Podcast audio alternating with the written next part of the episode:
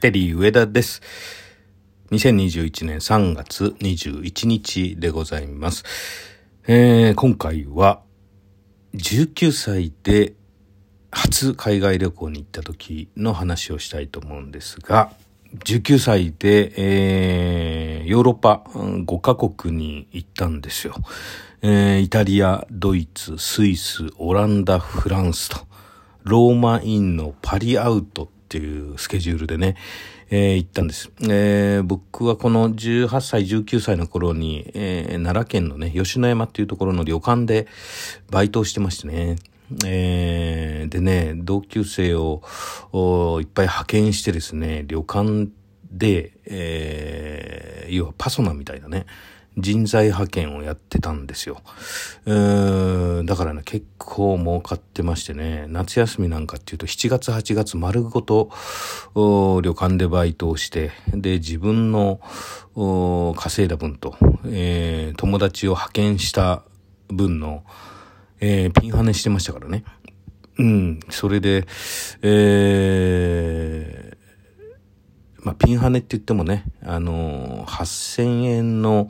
バイト代をこう6000円って言っといてね、2000円ピンハネしてたんですけどね。でも十何人いましたからね。それが1ヶ月とかってなると、まあまあの金額でね。えー、で、まあいいとしてですね。えー、まあ、2ヶ月近く、バイトしたんでね、やっぱもう、だいぶお金が貯まりまして。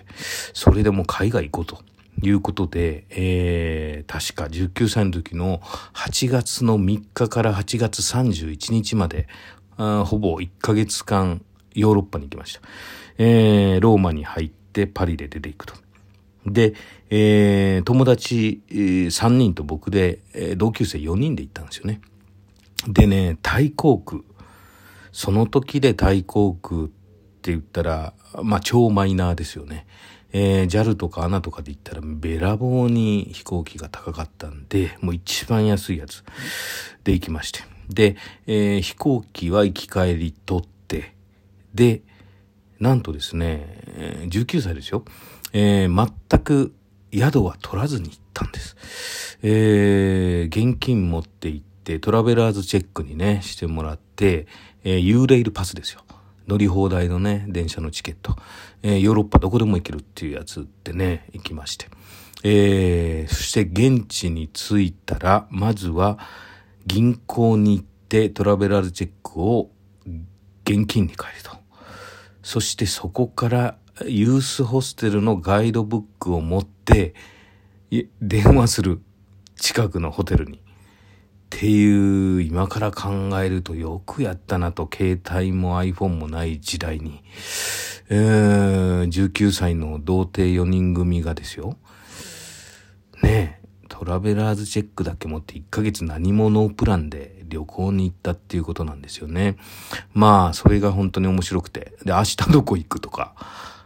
明日ドイツ行こうかとか、え、スイスとオランダどっちが近いのかなみたいな。そんな感じでよく行ったなと。いうことなんですが、まあイタリア行ってね、えー、初日8月4日ですかね、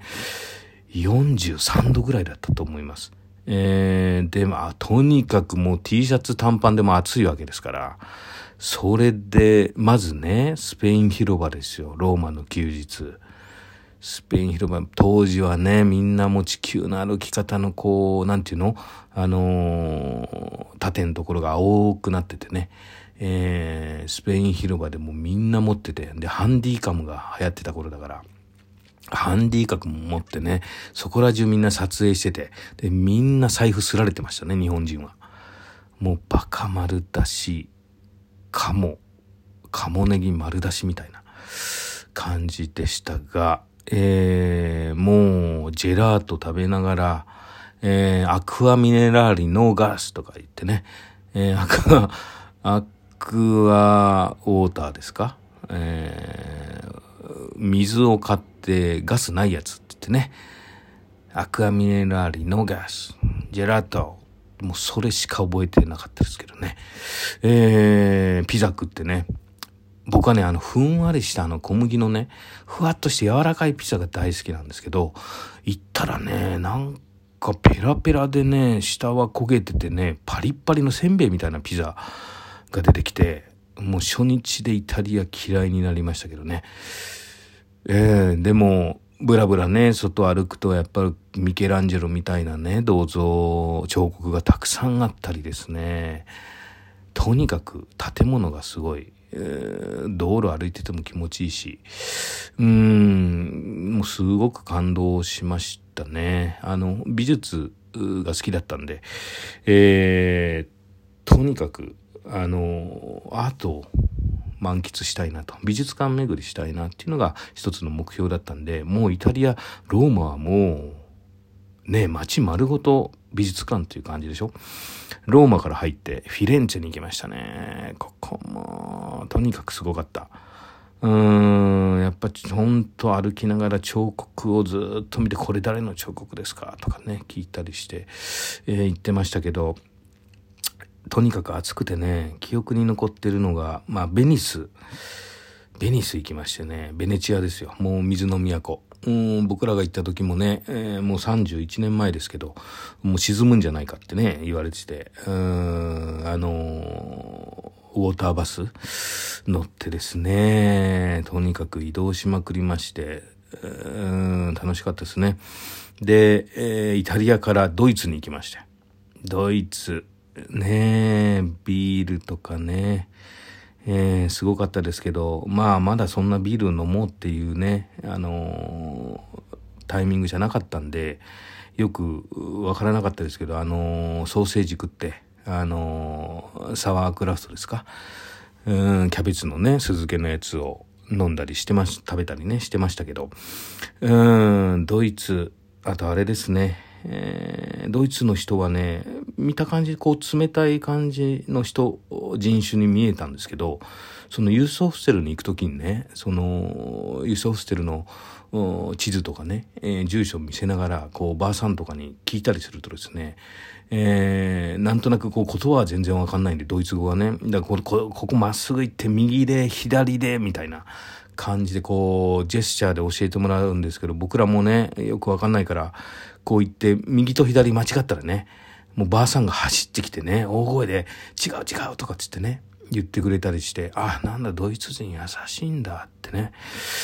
思いましたけど、そのドイツ、えー、マインツっていうところにね、何も知らない街でしたけど、こう地図見ながら、マインツってなんとなく響きがいいななんて思って、マインツ降りたら、教会がありましてね、えー、駅前にあったと思います。そこにパッと入ったら、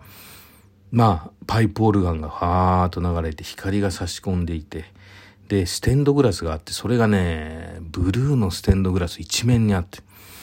これが、パイプオルガンでファーファーってこう弾いていてね、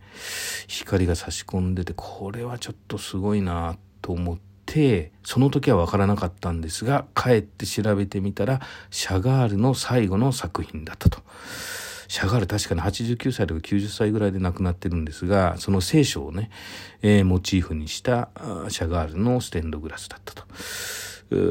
いうことでした。そしてスイスも行ったね。うん、あ、スイスの前にね、ドイツはね、ライン川下り見たんです。で、僕はそこでライン川下りいいなって思って帰って速攻カヌーを買ってですね、マイカヌーを買いまして、えー、そして吉野川とかね、四万十川とか、えー、京都の木津川とかね、ずっとゴールデンウィークぐらいになったらね、下ってましたけどね。えー、で、スイスに行って、スイスはもう湖とかでのんびりしてね、で、インタラーケンっていうとこ行きました。そこで、えー、登山列車登って上でスキーしましたね。スイスでスキーをやって。うん、で、その後ですよ。オランダに行きました。アムスデル、アムステルダム。アムスですね。アムスの広場に着きましたらね、えー、改札出たら、こう、でっかいお姉ちゃんがね、フランダースの犬みたいなの連れてね、えー、Give me for my dog one gilder ってプラカード持ってました。何のことかさっぱりわかんなくてね。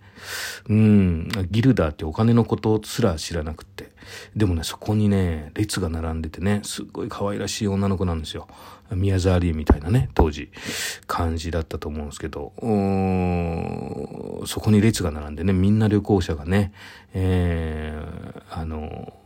ギブミワンギルダお金を渡してましたけどね、寄付してましたけどね。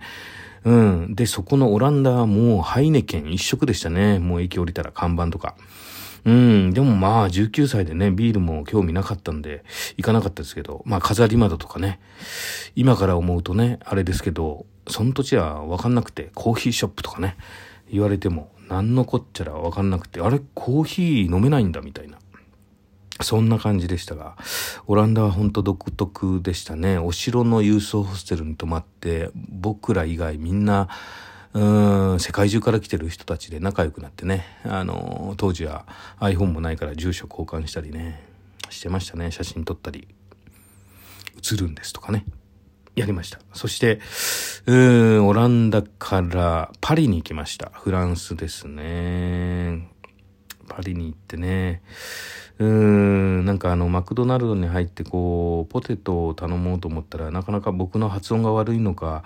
なんか、あの、アジア人がなんか、英語できないよ、フランス語も喋んないよ、みたいな感じでね、ちょっと馬鹿にされて、注文取ってくれなかったんですよね。それがショックでね、未だに二度とフランスには行ってないですけど、えー、まあ、ルーブル美術館行ってね、それも楽しかったです。モナリザ初めて見ましたけど、こんな三重のガラスになってて、もう全然、